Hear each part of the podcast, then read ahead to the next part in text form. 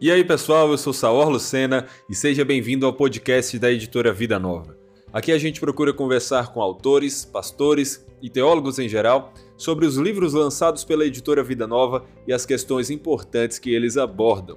No podcast de hoje vamos falar sobre uma obra que trata de assuntos sempre relevantes para a nossa vida. O livro Dinheiro, Dívida e Finanças: Perguntas e Respostas Fundamentais do Jim Neuheiser. Se você quer saber o que a Bíblia ensina sobre dinheiro, quais os principais erros na maneira de lidar com ele, como ter sucesso no nosso trabalho, como aumentar a renda e criar um bom orçamento, além de dezenas de outras perguntas importantes sobre como lidar com o dinheiro da melhor forma, você precisa ler esse livro através aqui de uma estrutura simples e didática, onde cada capítulo é uma resposta de poucas páginas às mais variadas e importantes perguntas que podemos fazer sobre dinheiro. O Gene Heiser, que é professor, pastor, experiente, conselheiro bíblico e ex-consultor financeiro, apresenta uma sabedoria financeira fundamentada numa exegese bíblica fiel e estabelecida em uma teologia sólida. É uma obra que você pode tanto ler de ponta a ponta sozinho, como também ali remodelando a sua maneira de pensar no dinheiro e seu próprio orçamento, como também você pode usar como livro-texto da escola dominical ou um pequeno grupo. É como o Richard Belcher Jr. fala aqui sobre o livro. A combinação da experiência prévia do Dr. Neil Heiser na área de negócios, no ministério e no aconselhamento, o qualificam para discorrer sobre questões financeiras complexas. Ele lida com tópicos amplos como as bênçãos e os perigos da riqueza, a importância do trabalho e a preparação para o futuro, inclusive para a aposentadoria. O autor discute também questões muito práticas como a preguiça, a elaboração de orçamentos, como evitar dívidas ou sair delas e diferentes tipos de investimento. Esse livro é permeado de princípios escriturísticos, e quando a escritura não aparece claramente no tópico em discussão, o autor chama a atenção para o fato. Seja qual for a sua situação financeira atual, esse livro será de grande proveito para você. Se você conhece alguém que tenha problemas financeiros, a sabedoria prática dessas páginas certamente ajudará a pessoa. E esse é o livro que nós vamos discutir aqui, que nós vamos poder conversar, que com certeza vai nos ajudar realmente com todos esses tópicos, com toda essa questão importante da administração dos bens que o Senhor nos deu, de como sabermos usar, administrar os recursos que o Senhor nos deu para a glória dele. Se você quer saber sobre essas coisas, esse podcast com certeza vai ser uma conversa que vai lhe interessar. E quem vai conversar com a gente sobre esse livraço aqui é o Silvano Júnior e é ele que eu quero apresentar aqui para vocês agora. Silvano, é um prazer ter você aqui com a gente. Seja bem-vindo e, por favor, se apresenta aí um pouco para o pessoal de casa que está nos acompanhando. Obrigado, Saul, pela oportunidade em servir vocês. Bom, Sou Silvano, casado com Silvia, com dois filhos, Davi e Luísa, de 10 e 8 anos, membro da Igreja Presbiteriana de Semear aqui em Brasília. Uh, trabalho com finanças e investimentos desde 2006. Já trabalhei em banco, gestora de investimentos. Hoje trabalho numa num fundo de previdência, cuidando da aposentadoria das pessoas. E tenho um prazer enorme de falar sobre esse assunto e uh, hoje falo também sobre esses assuntos na internet, uh, em redes sociais, uh, tratando sobre esse assunto com a cosmovisão bíblica, para que a gente possa entender esse assunto de uma maneira profunda, com uma teologia que salta nossos olhos a partir da, da, da leitura fiel da palavra. Então, e era uma demanda que a gente via que as pessoas tinham, mas era a gente não conseguia achar ninguém falando disso, então a gente se propôs humildemente a tentar trabalhar esse assunto de uma maneira mais ampla hoje com a internet. Né? Bom, Silvano. E eu acho então justamente que você é alguém que vai conseguir nos ajudar bem a falar sobre esse assunto, falar aqui sobre dinheiro, dívida e finanças, esse livro que a Vida Nova acabou de lançar, que tem perguntas muito boas, tanto que normalmente eu olho o livro, leio ali, preparo perguntas resumindo um pouco do que é que ele fala, mas esse aqui eu não precisei fazer isso. E mais uma questão de escolher, né, tentar ali a fazer uma seleção das perguntas que talvez fossem mais interessantes para a nossa conversa, já que o livro tem aqui um total de 41 perguntas, né, cada uma delas sendo um capítulo, onde o autor vai responder. E aí eu escolhi algumas aqui para a gente bater esse papo.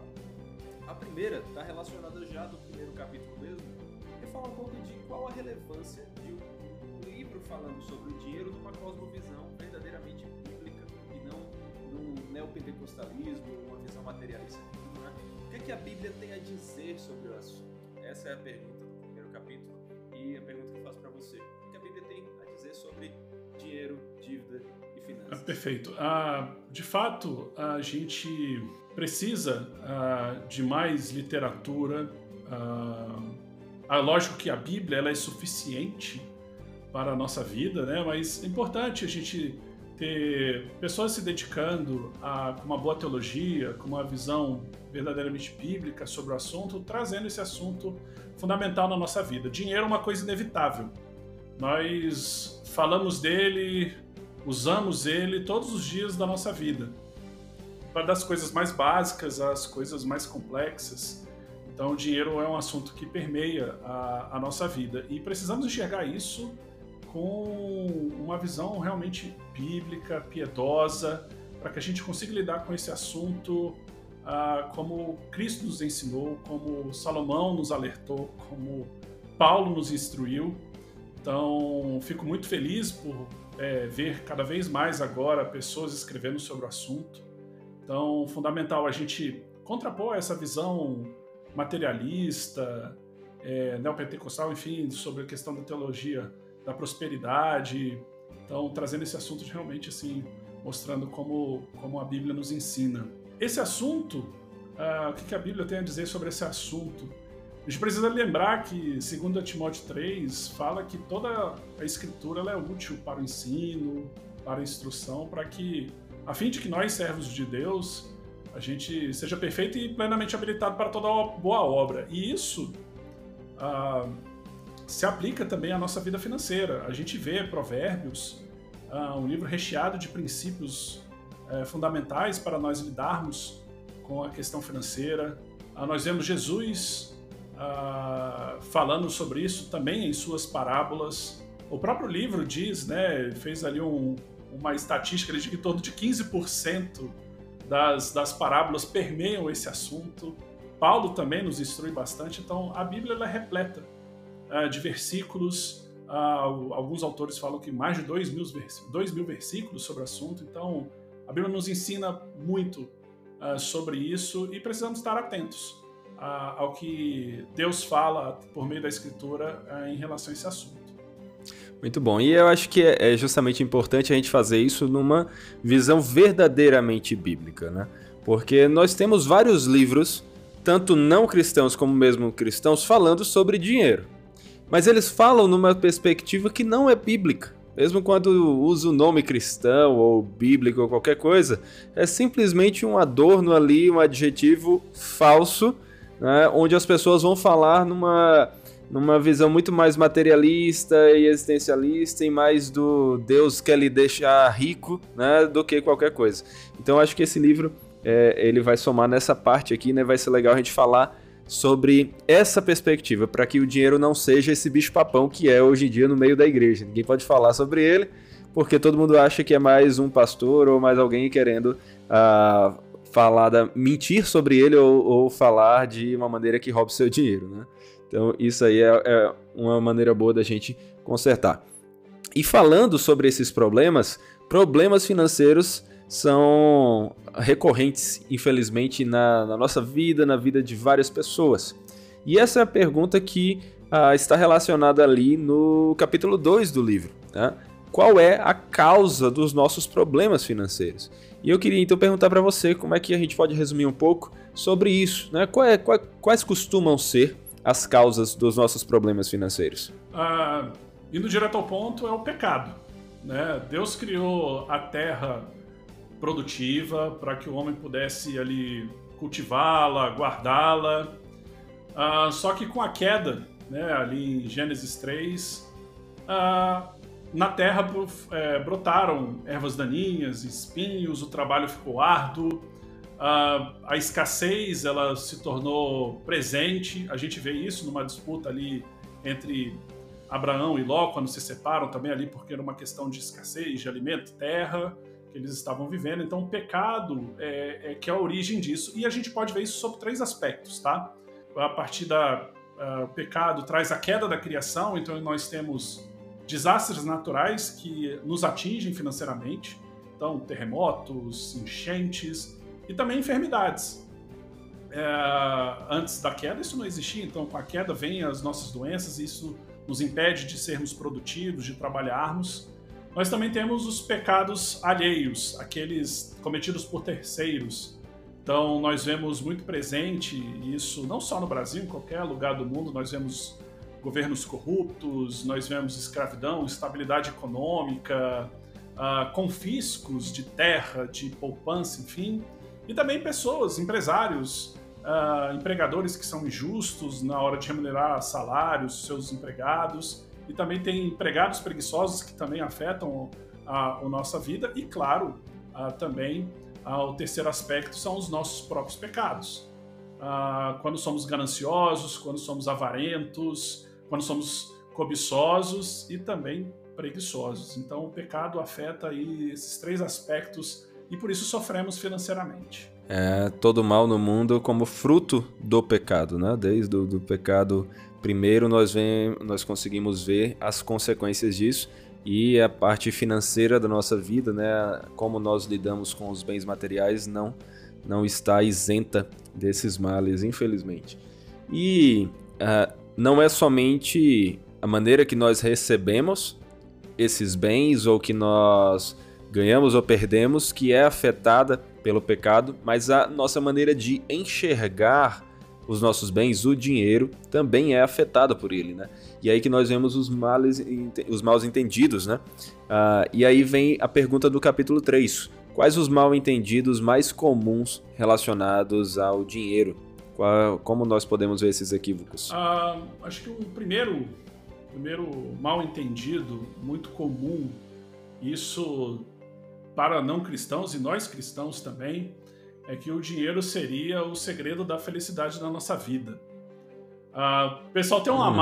É o sonho é, americano. Exato. O pessoal fala assim: não, fica aquela, aquela discussão: ah, dinheiro traz felicidade, dinheiro não traz felicidade.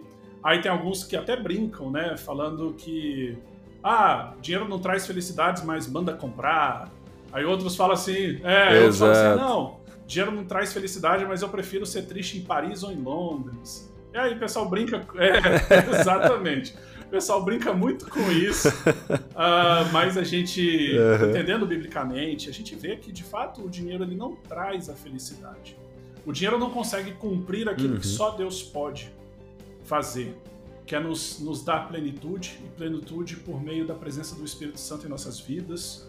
Uh, o dinheiro, de fato, ele é importante, mas trazer felicidade, de fato, não. E Salomão já alertava isso também, né, que ele provou de tudo, mas ele viu que debaixo, na, na, né, debaixo do sol, tudo isso era vaidade. Então, é, a gente vê que isso daí realmente é, é uma falácia. E estudos, é, sim, estudos, sim. tem é, pesquisadores, né, economistas, psicólogos, têm se dedicado a esse estudo da felicidade. E a gente vê alguns estudos, uh, falando assim de ciência também, falam que eles resumem que dinheiro traz felicidade, mas só até certo ponto. Isso quer dizer o quê? Que nesse uhum. próprio estudo, esses estudos acadêmicos, que assim, depois de determinada quantia, o dinheiro não faz diferença. E normalmente essa quantia é algo que traz é, segurança familiar, é, proteção patrimonial ali para você ter uma aposentadoria e tal. Então, assim, supra as necessidades básicas e algum conforto mínimo, e que após isso, ele não traz tanta diferença. Então, isso é mais uma evidência de que realmente dinheiro não traz felicidade. Ele traz alguma questão básica, mas que é natural o nosso ser humano também. Nós cristãos ou não, né? Então, uh, outros defendem que ah, experiências são mais importantes do que bens, mas as experiências também podem tornar ídolo nas nossas vidas e falando assim, não, eu não tenho bens, mas eu tenho grandes experiências, eu viajo o tempo todo, mas essas experiências, essa busca incessante pelas viagens ou pelos restaurantes, isso acaba virando também um ídolo na nossa vida, né?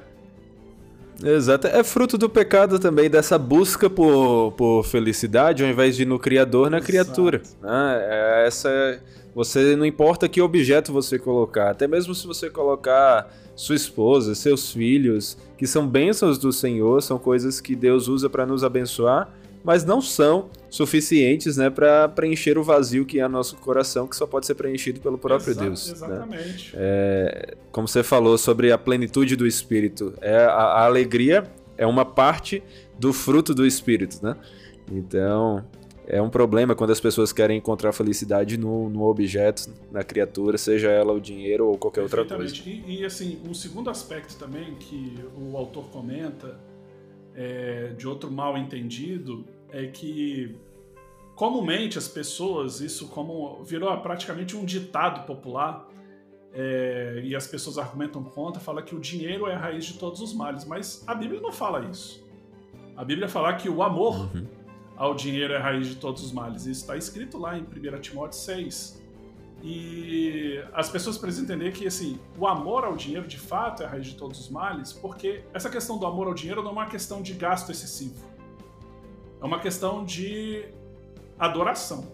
É uma questão de identidade, é uma questão de devoção. Então, assim, quando eu amo algo, é porque eu coloquei aquilo lá no centro do meu coração. Então, se o dinheiro tornou o centro do meu coração, eu rejeitei Deus. E de fato, isso é, idolatria, isso traz todos os males, né? Então, o dinheiro ele é, ele é bom. Uh, algumas pessoas até é, comparam ele como se fosse o fogo, né? Ele pode te aquecer, ele pode te queimar. Então, o dinheiro colocado, é, bem colocado na nossa vida, ele é muito útil. Mas se eu coloco ele como centro, né? É, eu amando acima de todas as coisas, aí isso vai trazer problemas. Exato, e isso inclusive está conectado demais com a próxima pergunta que eu queria fazer, que é ligada ao capítulo 5 do livro, né? A questão de se cristãos podem desejar ser ricos, né? Porque o capítulo 5 vai falar ali quais as bênçãos, mas também perigos da riqueza. Está bem conectado com o que você falou do dinheiro como fogo, que pode aquecer para o bem, né? Ou ele pode queimar, e o dinheiro ele pode fazer essas duas coisas. Então, uh, em que sentidos nós poderíamos ver o, o, dinheiro como bênção e também os perigos do, do ter o dinheiro, coisas do tipo? Perfeito. Um, lembrando aqui de Provérbios 30, uh, ah, Salomão faz uma oração que assim que Deus dê a ele o suficiente, nem a riqueza nem a pobreza. E justamente porque assim nós temos bênçãos e perigos em relação a cada um desses, dessas situações. Por exemplo, a riqueza. Quais são os perigos da riqueza? Perigo é quando eu dou ao dinheiro toda a confiança, toda a minha atenção. Uh, eu acredito que o dinheiro vai resolver todos os meus problemas, uh, todas as situações que eu, que eu enfrentar será, seria resolvido com dinheiro. Uh, e, e, quando a gente tem essa atitude, a gente ignora nossa, o nosso Deus, os nossos irmãos, a nossa família, a nossa igreja, e isso você tem aí uh, uma inversão daquilo que Deus criou, que é adorarmos ao Criador e não a criatura, como você também colocou. Mas um contraponto é que a riqueza, uh, isso também está em Provérbios, ela pode servir como uma fortaleza uh, em momentos difíceis, uma proteção ali contra um vendaval. Então, assim, você ter alguns bens contra, de repente, como a gente recentemente passou por uma pandemia você ter eventualmente uma reserva de emergência, isso vai te permitir a, a, a solucionar algumas situações que você venha enfrentar, a você poder abençoar alguém que está precisando. Então, o dinheiro também é muito útil. Né? Então, uma outra analogia que é feita por John Piper é que o dinheiro ele também pode ser como se fosse um iceberg. Uh, ele pode te servir como um local para você parar o seu navio e você atracar e descansar, ou você ali resolver alguma situação, ou ele pode realmente é, furar o teu casco e te fazer afundar. Então, a, a, o dinheiro bem colocado ele é importante. Mas a pobreza também traz os seus desafios. Né? É, claro que a, nós vemos é, Paulo falando em Filipenses que ele aprendeu a ser contente em qualquer situação, tendo muito ou pouco. Quando nós temos menos recursos, Uh, normalmente nós confiamos, nós temos o nosso coração mais inclinado a Deus, pedindo para que Ele resolva essa situação. E a gente buscar contentamento nisso é, é, graça de Deus também. Mas ao mesmo tempo, a pobreza, dependendo, é, ela pode ser perigosa. Se nós não entendermos isso, Sim. não buscarmos o contentamento, a gente pode, isso pode gerar inveja, isso pode gerar ganância, porque ah, não existe é, amor ao dinheiro apenas para o rico. Isso pode existir para o pobre também. Né? Os pobres não ficam alheios a esse tipo de pecado. Não. Eles podem amar o dinheiro sim, desejando, acreditando que o dinheiro é, é, é a solução da vida dele, sendo que não é. Né? Que soberanamente Deus pode dar sim. mais ou menos para nós e que sejamos contentes com isso. Né? E ser contente não é ficar parado, isso eu vou deixar bem claro. Né? É, é trabalhar, sim, produzir, sim. enfim, mas sendo contente sempre com aquilo que Deus tem proporcionado para nós. É aquela coisa, a Bíblia não fica nos estimulando pelo desejo pela riqueza, pelo contrário, ela nos adverte que o desejo pela riqueza facilmente vai ser um problema, vai ser um pecado. Uh, o ser rico não é um pecado, né? Agora, o você desejar ser rico facilmente vai se tornar um pecado no seu coração por falta de contentamento, por idolatria. Mas ao mesmo tempo, a Bíblia também não nos chama a desejar a pobreza. Né? Ah, nós temos que é, a questão do, do pobre de espírito não é a ideia. É pobre de espírito, né? A humildade ali que está sendo destacada não é a ideia de você querer realmente abrir mão das suas posses e viver na miséria como se isso fosse mais santo. Não, isso aí já é uma visão deturpada que surgiu de má interpretação das escrituras, também um mal entendido a respeito do dinheiro também, né? E o livro vai nos chamar a atenção para essas duas questões. Eu acho legal Exatamente. isso, que ele não está só tratando aqui o amor ao dinheiro, mas também essa falsa. Uh, esse falso ódio a ele de você viver na Exato, pobreza. E assim, é, um complemento que eu faria aqui é lembrando, de novo, da oração de Salomão ali em Provérbios 30 e também uh, no, no, Jesus, quando nos ensina a, a, oração do Pai Nosso, ele nos ensina a orarmos pelo pão de nosso de cada dia. Então, assim, para que sejamos ali, o, o, tenhamos o suficiente né? Ele não vai nos abandonar, ele deixa isso claro lá em Mateus 6.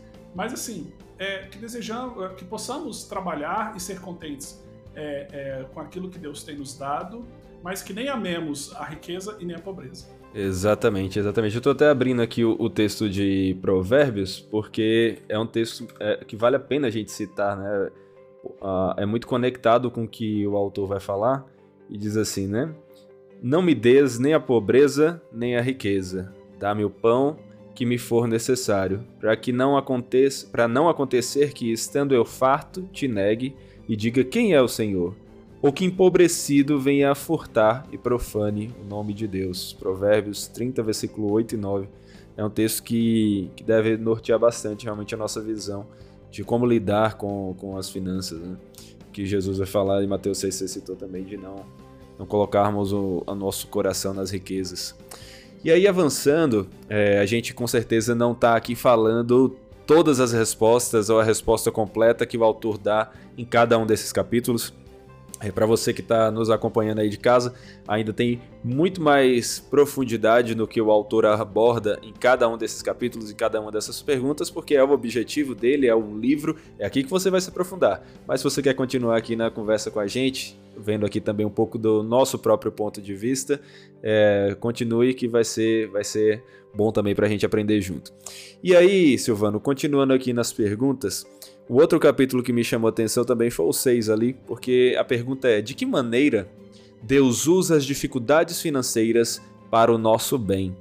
E isso pode pegar muita gente, principalmente essas pessoas que têm sido educadas numa visão neopentecostal em relação ao dinheiro, da teologia da prosperidade. E como assim Deus usa dificuldades financeiras para o nosso bem? É, dificuldade financeira é coisa do demônio, não é não? Então assim. Como é que nós podemos uh, ver isso à luz das escrituras? Deus usa dificuldades financeiras para o nosso bem? É, Como ele faz isso? Deus usa dificuldades financeiras para nos santificar, uh, para entendermos, a confiarmos nele, sabermos que todo o sustento vem dele, para aprendermos a viver contente no Senhor. E isso é importante a gente destacar que Paulo ele é muito é, categórico. Ele falou que ele aprendeu a viver contente no Senhor. Não é uma coisa que nasce no nosso coração, até porque o nosso coração é enganoso, pecaminoso. A gente aprende. Né? Então, Deus usa a, a essas dificuldades também para nos moldar. Então, nas dificuldades financeiras, nós muitas vezes buscamos mais ao Senhor, é, sabendo que nós temos recursos mais escassos e que Ele nos instrua a como nós podemos lidar com recursos, com menos recursos, né? E eu gostei muito também da analogia que o autor fez, ele falando que como se o nosso contentamento fosse um lago e que quando vem uma seca, isso é quando dificuldades financeiras vêm, a, a, o nível da água vai diminuindo e aí se mostram as, os nossos ídolos que estavam cobertos pela nossa prosperidade financeira. Eu achei essa analogia muito legal porque muitas vezes é isso, porque quando às vezes a gente está numa situação confortável, a gente muitas vezes é, é, mascara muita coisa, a gente é, ali não precisa nem ter demais, né, em termos de recursos, nem ter muito, mas tem o suficiente ali e tal. E aí as pessoas mascaram muitas coisas acreditando que, ah, não, se eu tô bem nessa situação, se eu tô nessa situação, eu tô bem, mas se vier algum, alguma dificuldade financeira, aí que vão se mostrar a, a quem, é, quem realmente nós adoramos. E eu falo assim, por, é uma, até uma questão pessoal, é, é, alguns anos atrás a gente passou por uma, um momento de dificuldade e eu agradeço a Deus justamente por ter passado por isso também. Né, de mostrar realmente, assim, será que eu vou murmurar? Será que eu não vou murmurar? Será que meu coração está realmente é, alinhado com aquilo que Deus quer? Então, Deus usa muito essas dificuldades para nos moldar. Então, fundamental.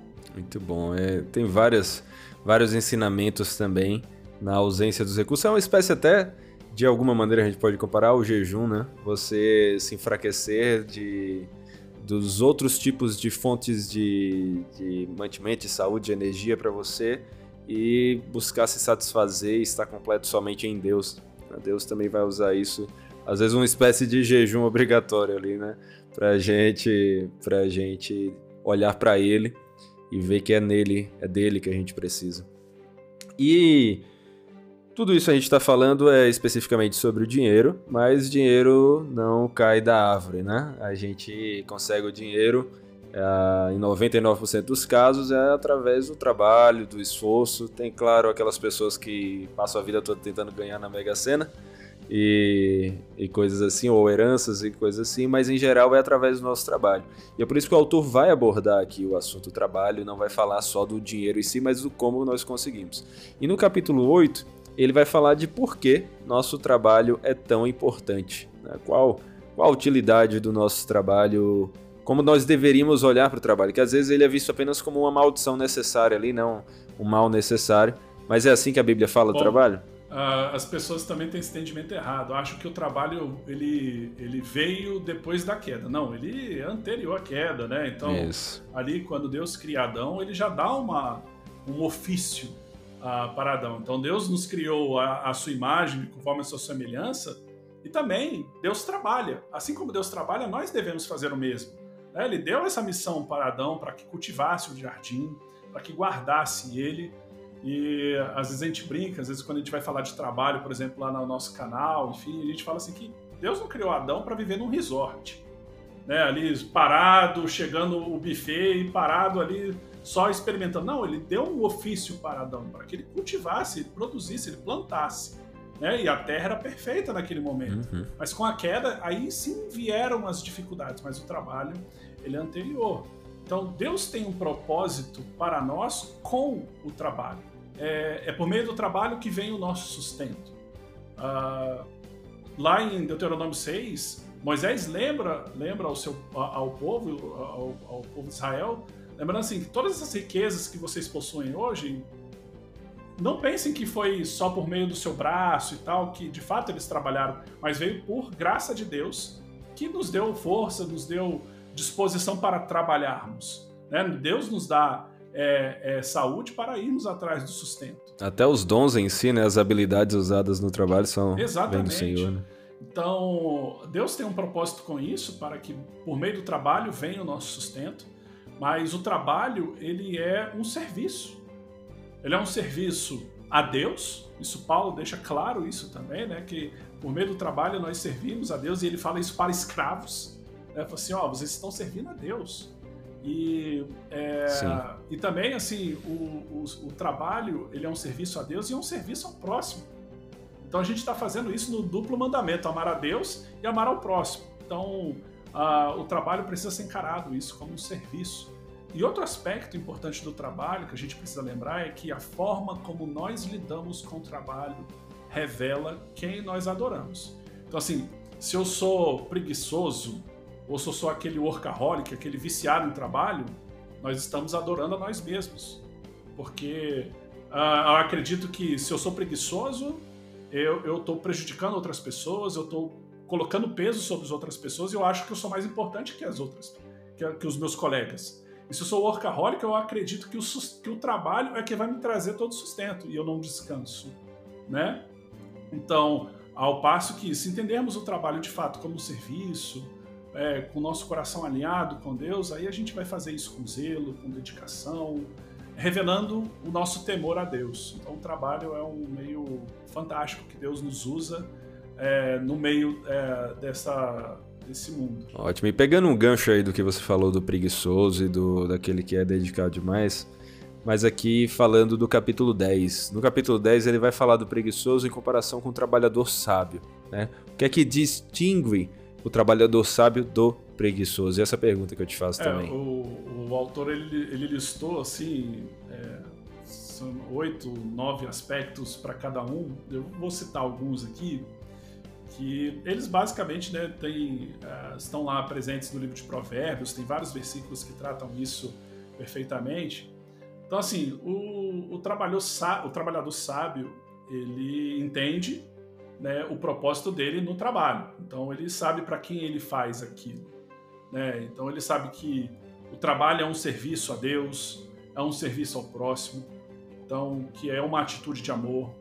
Ah, o trabalhador sábio ele tem iniciativa, ele não precisa de supervisão. Isso Paulo fala muito bem, não é, ah, sobre esse aspecto.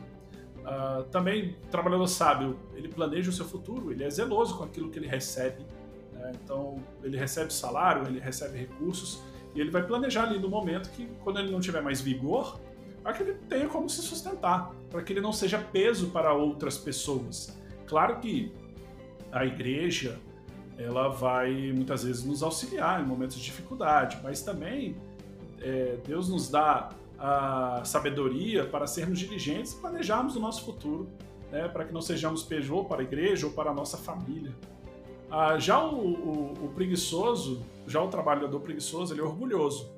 Ele pensa em si, ele não pensa no próximo, porque ele está querendo se servir, né, ou se servir de descanso, ou achando que ele é suficiente ali e tal, e que não tem que dar espaço para outras pessoas é, ele, o preguiçoso, ele não gosta de trabalhar duro, o trabalho é árduo, né? Ah, lá no Gênesis 3 deixou muito claro, Deus deixou muito claro que o trabalho seria árduo. Né? Já o preguiçoso ele odeia o trabalho. Sempre tem muitas desculpas, procrastina, enquanto que o trabalhador sábio, por exemplo, ele ele entende da sua vocação, ele sabe que aquilo que ele faz é importante para Deus, das coisas mais do ponto de vista humano, vamos dizer assim, né, daquilo que seria eventualmente mais relevante ou menos relevante, seja um presidente de uma empresa ou uma pessoa de serviços gerais, ele entende que aquela vocação dele, que ele é contente com aquilo e que Deus o usa ah, nesse processo. Né? Então é assim que se distingue aí um, entre trabalhadores sábios e preguiçosos. É interessante essa sessão, ah, ele faz as comparações também do Uh, ele cita muito as escrituras, né? Um livro aqui que está o tempo todo apontando para as escrituras, fruto de uma exegese cuidadosa, e ele apontando para como a Bíblia fala, né, do preguiçoso, comparando ali, uh, dizendo, ah, vai ter com a formiga para você aprender como trabalhar. Isso é, isso é bem interessante.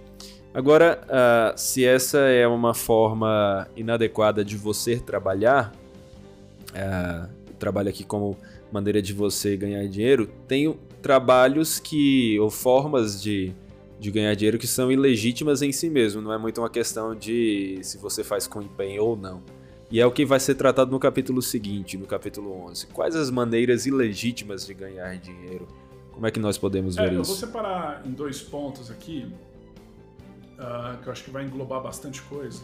A primeira seria você construir, ganhar dinheiro ou construir patrimônio, enfim, uh, sobre qualquer forma de engano ou de roubo. Né? Então, Provérbios 21 nos diz que uh, acumular riquezas com a língua mentirosa é, é tipo uma vaidade passageira.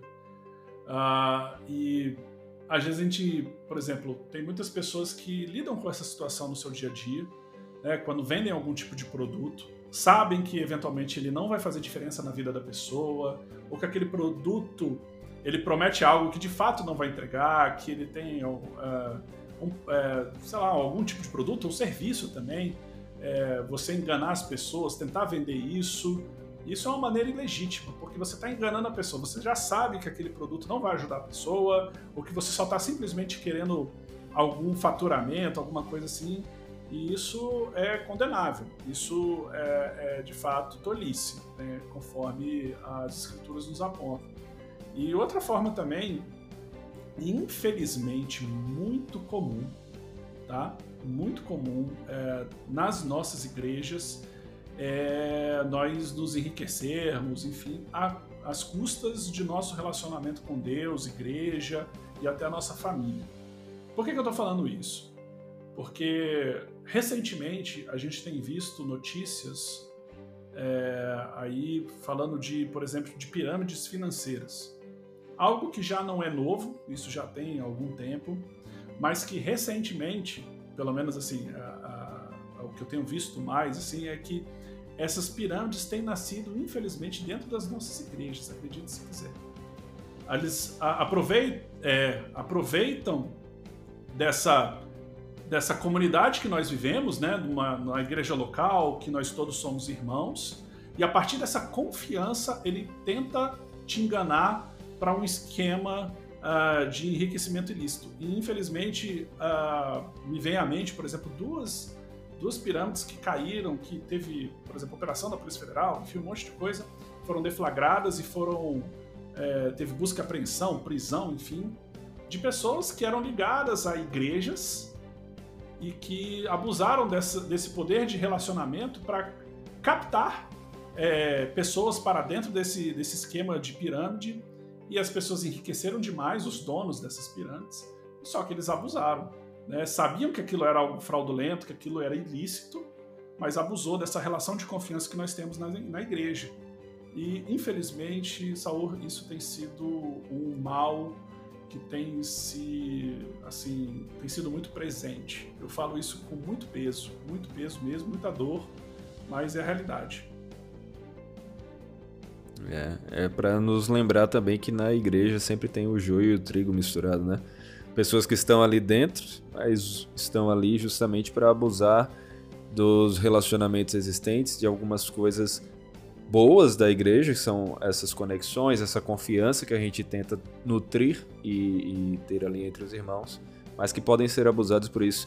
Também temos que ficar atentos aos lobos com pele de ovelha. É isso, né? assim, essa palavra é, é muito importante, Saul, porque assim, não é para, então, a partir disso, a gente, é, a gente não vai confiar em ninguém, não é isso, mas é que a gente tenha discernimento, que a gente busque discernimento de Deus, que a gente busque sabedoria ah, por meio da palavra, para que a gente possa discernir realmente aquilo que é bom e aquilo que é ruim.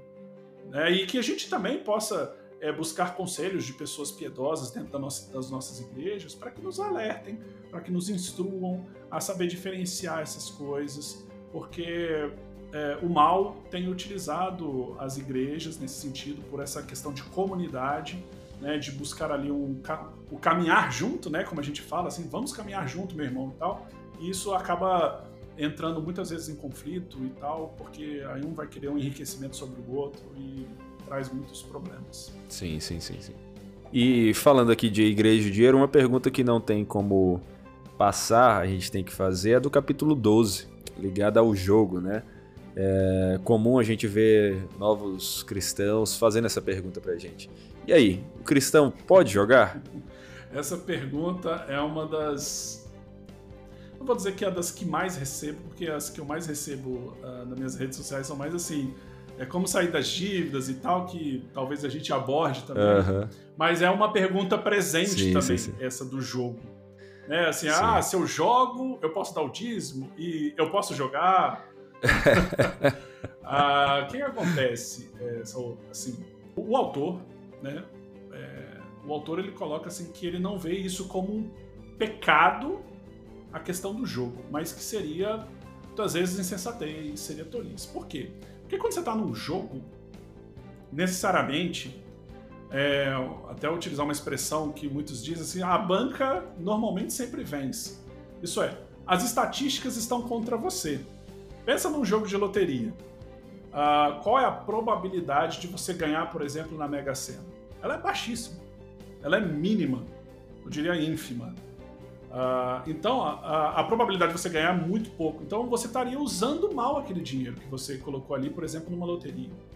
E se Deus pede que sejamos diligentes com aquilo que Ele nos dá, por que, que eu vou fazer isso com o dinheiro que Ele tem me dado? Eu vou colocar em algo que é, provavelmente é, não vai me trazer. É, eu não vou ganhar, não vou ter nada.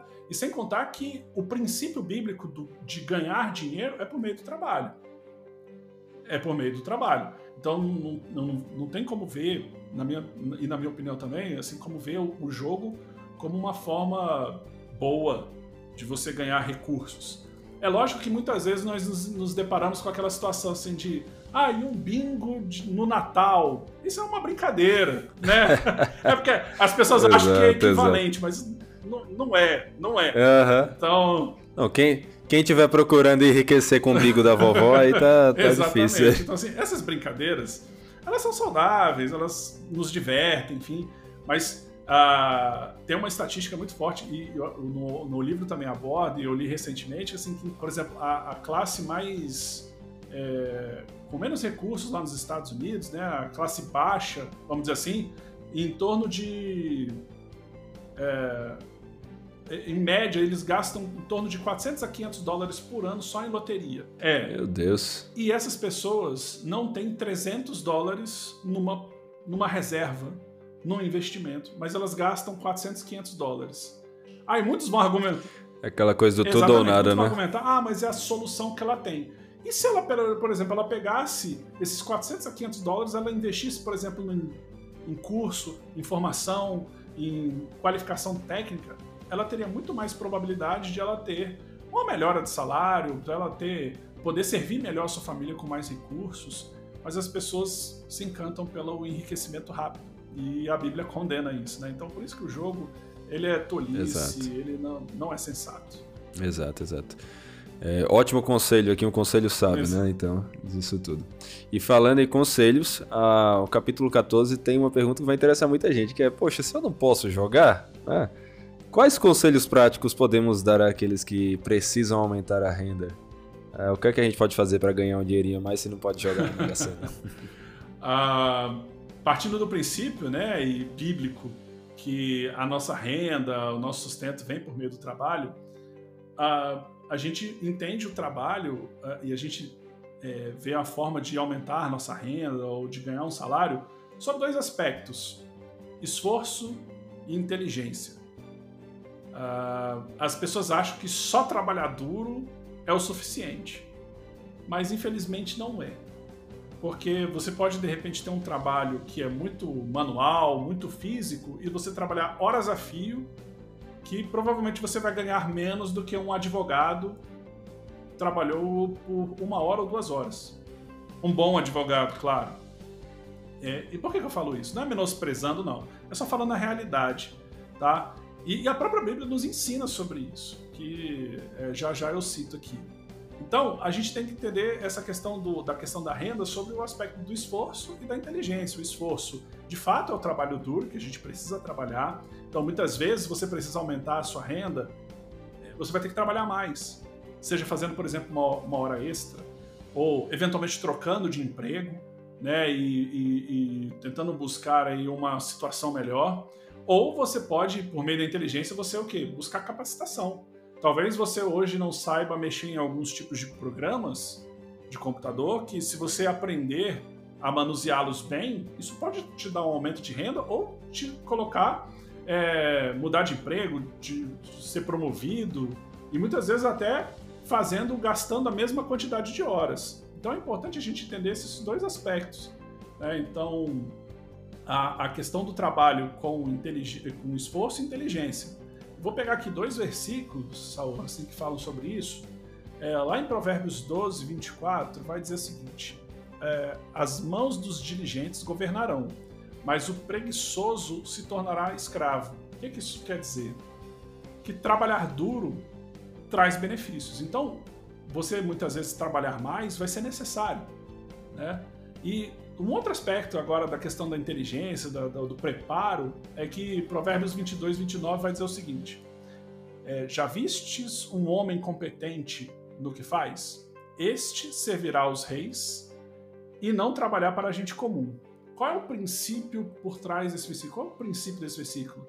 Que pessoas competentes serão naturalmente mais valorizadas. Então terão um valor hora trabalho, salário, né, o salário que ela ganha por hora mais valorizado, porque ela tem mais competência. Isso é natural, é, é, é vamos dizer assim, é, são as regras do nosso mundo debaixo do sol. Então, para que a gente possa é, buscar mais renda, para a gente acomodar uma situação, para resolver um problema, a gente tem que pensar nesses dois aspectos, esforço e inteligência. Sim, sim. E é, e é interessante o que você falou aí da maneira da gente olhar para esses textos, né?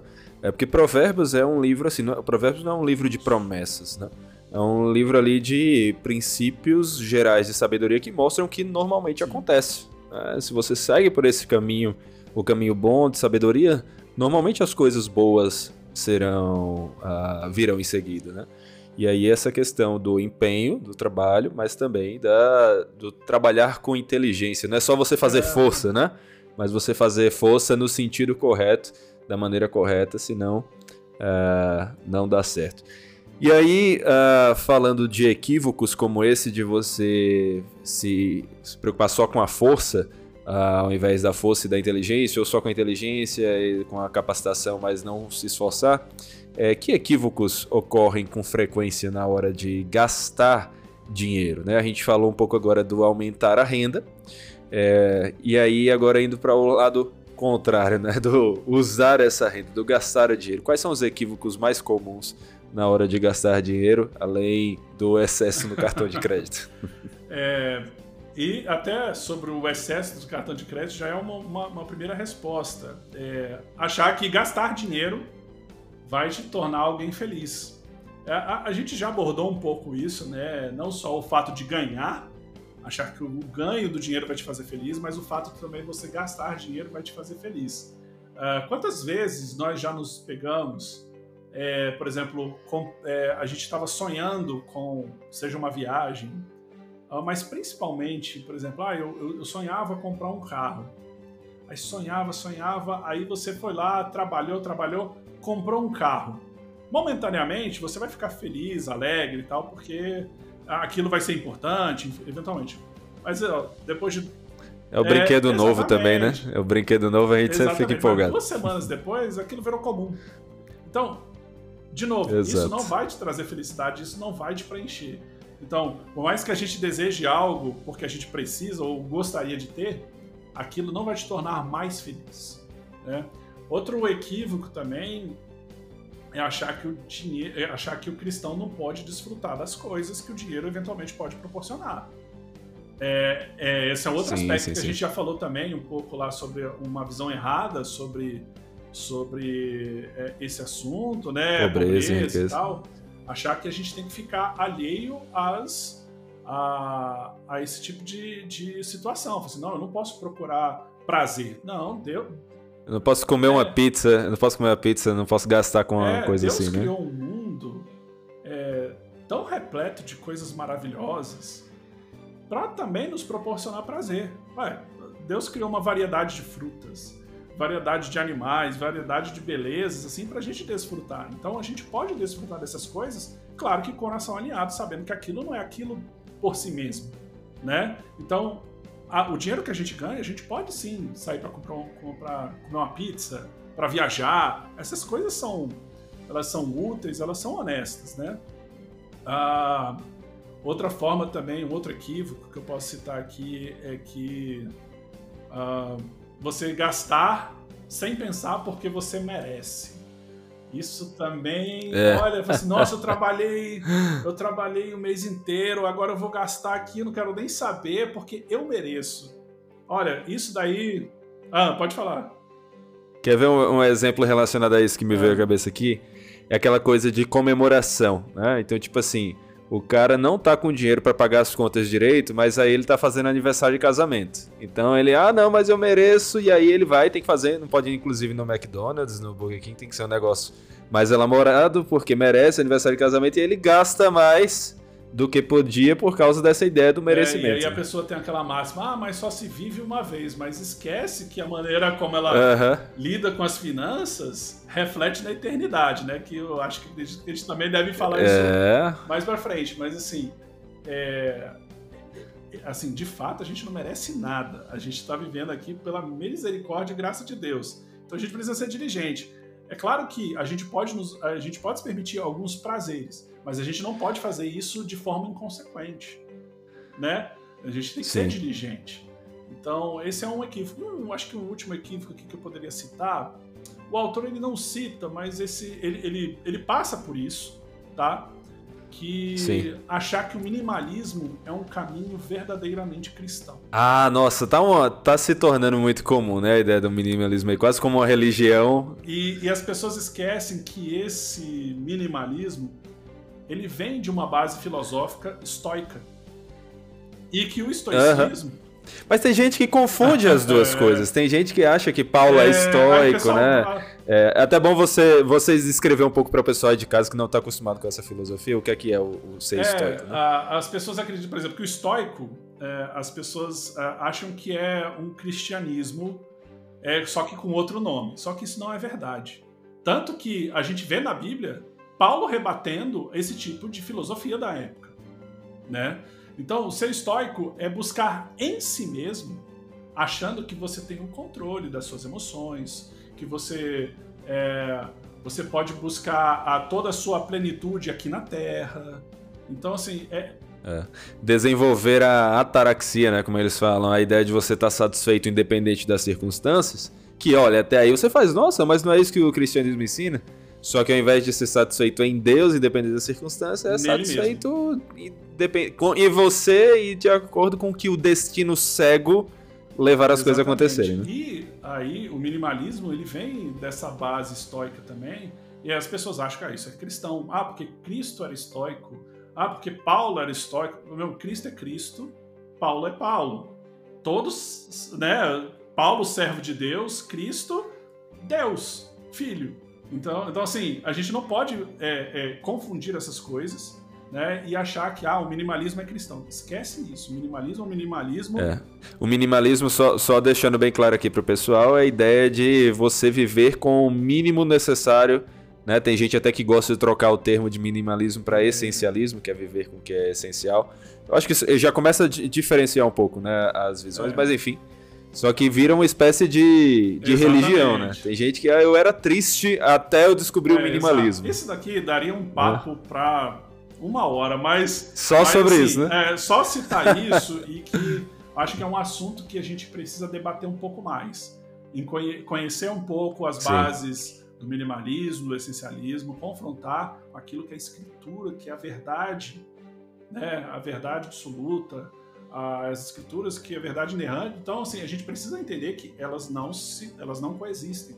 Elas têm é, a, a, gente vendo o minimalismo tem problemas essenciais ali. Né? Então, é só um aspecto uhum. que eu queria citar aqui. Assim, cara, isso uh, não, mas é bom. Eu, eu precisava dizer assim, porque eu, o autor ele passa um pouco por isso. Ele não diz essas palavras, mas eu falei assim, ah, vou citar porque eu acho que é importante. Não, com certeza. E esse é o objetivo do podcast, né?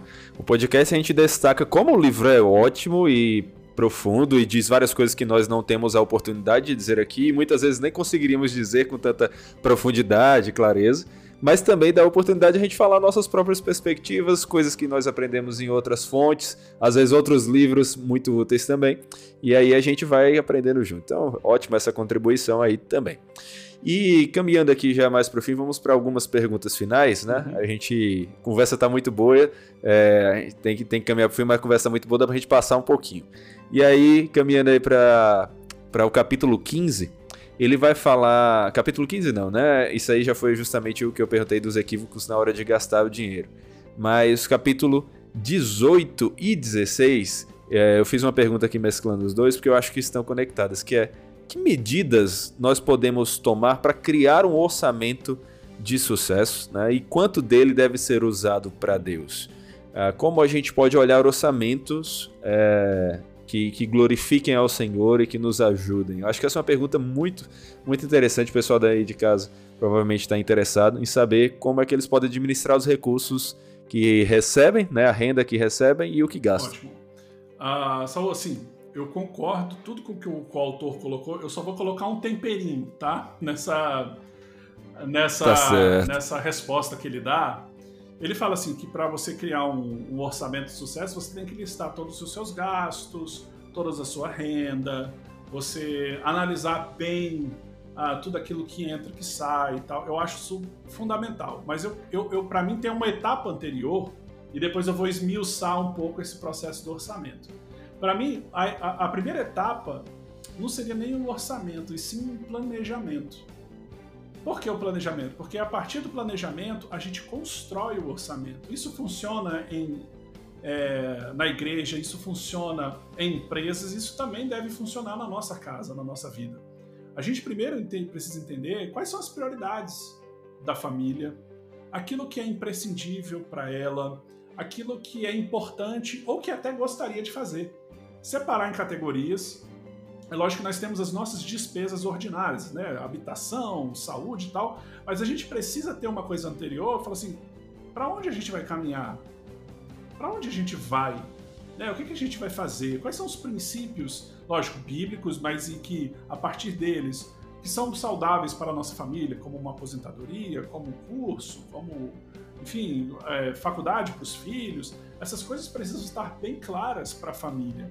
Então, tendo clareza nesse processo, você constrói o orçamento, tá? Porque no planejamento você vai listar aquilo que você é imprescindível, é, ou aquilo que é importante, ou que você gostaria de fazer, e no orçamento ele vai ser o, o, o registro daquilo que você está é, tá fazendo e se você está caminhando de acordo com aquilo que foi planejado ou não. Então lá no orçamento você vai colocar suas despesas e receitas, sim. Mas você vai colocar assim: ah, eu queria comprar um imóvel e eu posso economizar, sei lá, 500 reais por mês. Eu estou executando isso? E se eu não estou, o que está acontecendo para que eu possa re reorganizar o meu orçamento para que isso seja possível? Né? Então, por isso que eu falo do planejamento antes do orçamento. Agora, falando um pouco mais de orçamento, uma coisa fundamental é, que o autor também fala, assim, e, e eu enfatizo, que você precisa ter clareza dos seus gastos, você precisa ter clareza também nas suas receitas. Só que eu, eu falo um pouco mais, você seria ideal você ter um, uma visão anual dos seus gastos.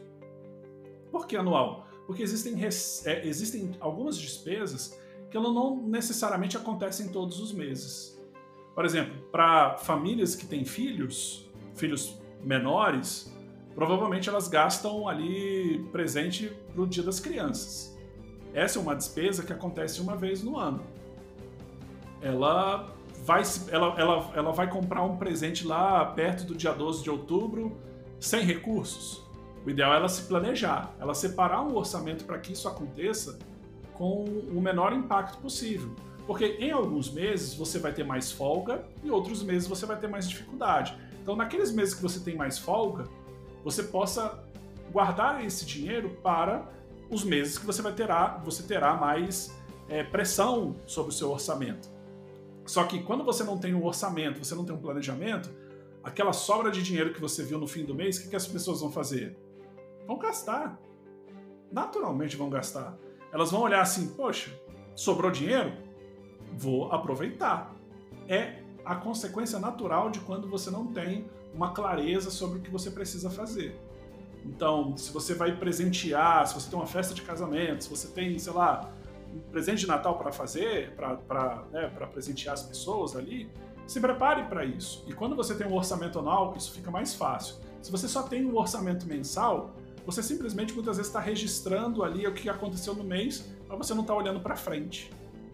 Então, olhar isso anualmente é melhor. E o último ponto que eu diria é para você ter um orçamento bem feito, a, é você encontrar um meio para você registrar isso conforme a sua, as suas habilidades. Tem gente que gosta de fazer isso via planilha, tem gente que gosta de fazer isso via aplicativo ou até num caderno. O importante é o registro, tá? Não tem um, um meio melhor ou pior, tem aquele que funciona mais para você, tá? E a segunda pergunta é o quanto do orçamento deve ser usado para Deus?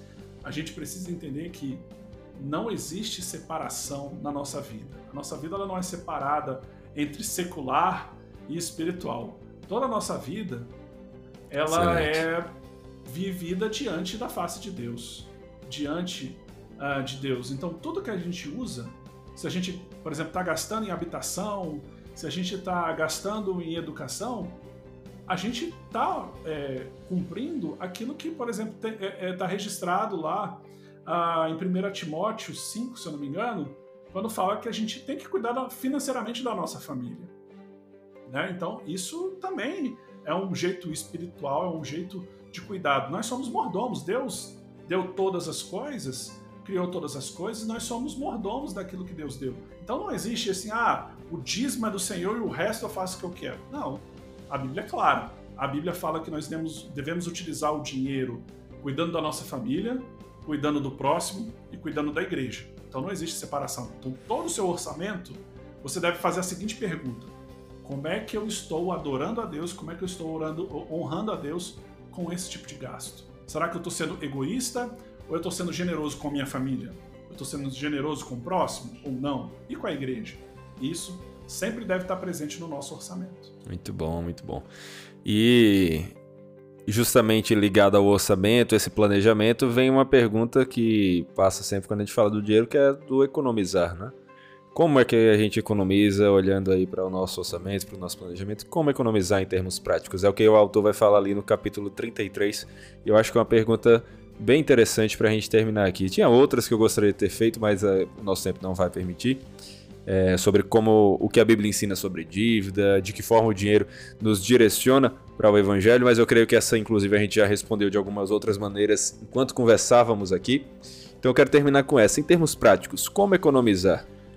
A gente, como é que a gente consegue economizar? Quando a gente tem um plano, quando a gente tem um propósito, a, a gente consegue ter clareza nas ações que a gente está tomando. Isso é, uh, economizar por economizar vamos combinar, não é uma das coisas mais legais que a gente faz. É, assim, Saul, pensa assim, uhum. é bacana você chegar uh, é, para sua família e chegar e falar assim, pessoal, precisamos cortar gastos. Ninguém gosta disso. Ninguém gosta. É, exatamente. Uh, Sim. O ponto é, por que, que nós vamos economizar? É porque eu quero ser gastão? Não. Mas é porque você precisa ter um propósito nisso. A nossa vida é movida por propósito. O nosso propósito principal é honrar a Deus, glorificar a Deus. Ah, mas, em termos práticos, assim, no dia a dia, é, quando você tem uma clareza do porquê você está precisando economizar, é, isso fica mais fácil. Quando você tem, como eu falei, um planejamento e um orçamento, isso vai estar tá claro para você. Tá? Então, talvez você queira fazer uma viagem ah, com sua família que você gostaria muito, só que seu orçamento às vezes está um pouco pressionado. Só que de repente há coisas que podem ser feitas ali. Então, por que, que você vai economizar? Para eventualmente você viajar, ou para você fazer aquele curso que você tanto sonhava, ou para você, por exemplo, eu tenho um sonho que é visitar Israel. Né? Então, como é que eu vou me planejar para ir a Israel? Ah, sim. Eu preciso ter esse propósito, então eu preciso assim ter claro para mim, assim, poxa, eu queria tanto ir a Israel, o que, eu posso fazer dentro do meu orçamento para que isso seja possível? Porque o economizar por economizar, ele não vai te mover, ele não vai te dar esse senso de, de urgência ou de necessidade. Então, atrelado a um objetivo claro, isso vai ser possível, tá? Então, uh, e a partir de, dessa necessidade, você vai olhar dentro do seu orçamento. Ah, dentro dessas despesas que eu tenho, quais são aquelas despesas essenciais e as não essenciais? Você vai olhar primeiro para as não essenciais. De repente, aquilo que você está gastando por gastar, então você pode economizar bem. Já naquelas despesas mais essenciais, como por exemplo, luz, talvez você possa economizar um pouquinho de luz. Não dá para você ficar sem, mas você economiza de repente trocando lâmpadas. Ou você pode procurar um plano de internet mais adequado para você e aí você vai ajustando tudo isso para um propósito. Que aí de repente, no meu caso, é uma viagem para Israel. Então tenha um porquê, tenha um motivo, tá? E claro, sempre é, assim, é, é, falar isso daqui, sempre biblicamente, né? Claro, algo que seja realmente sadio para vocês, para gente. Então, tendo esse propósito, isso realmente vai ficar mais fácil. Né? Então, da gente executar e conseguir economizar. Com certeza. Silvano, muito obrigado aí por todo esse tempo de conversa, essas dicas que você deu, citando do livro, outras suas também. É, foi muito bom ter essa sua contribuição nessa conversa sobre esse livro tão legal, né? Dinheiro, Dívida e Finanças, Perguntas e Respostas Fundamentais, do Jim Neuheiser. Obrigado aí por esse feedback, foi um prazer mesmo, cara. É um prazer cara. meu, e ó, falo assim, é, são poucos livros que que eu me alegrei tanto de ler. Então, tanto que eu marquei aqui, ó, tem um monte de marcação aqui, ó, um monte de. Olha aí. eu gostei muito, é um assunto, como eu falei, assim, que eu já estudo há bastante tempo, mas eu gostei muito desse livro. Recomendo é, bastante a leitura desse livro para quem. É, para todas as pessoas, assim, seja a pessoa que já conhece bastante o assunto ou que é leiga nesse assunto, eu digo que esse manual, esse daqui é um manual. Esse é um manual maravilhoso biblicamente muito bem feito, muito bem, é, como você falou, muito com bastante exegese cuidadosa. Sempre tem ali uma, uma referência bíblica. Ele tem um, uma sessão no final mostrando as todas as referências que ele fez. Então, é, não perca essa oportunidade. É um, um, um assim, um privilégio é, para nós agora aqui no Brasil a gente ter acesso a uma literatura tão boa e promovida aí pela Vida Nova. Excelente. Silvano, brigadão mesmo. E espero ainda outras conversas com você aqui nos podcasts também. Pessoal aí de casa, obrigado aí pela atenção de vocês, obrigado por nos acompanhar em mais um podcast. E se vocês ficarem interessados em adquirir o livro, acessem o site da Vida Nova, já façam isso ou adquiram numa livraria perto de vocês. E também fiquem ligados aqui nos próximos podcasts, nos ajudando também a compartilhar com quem você conhece, que com certeza vai se interessar em ouvir essa conversa sobre esse assunto, sobre esse livro. É isso aí, até a próxima, valeu!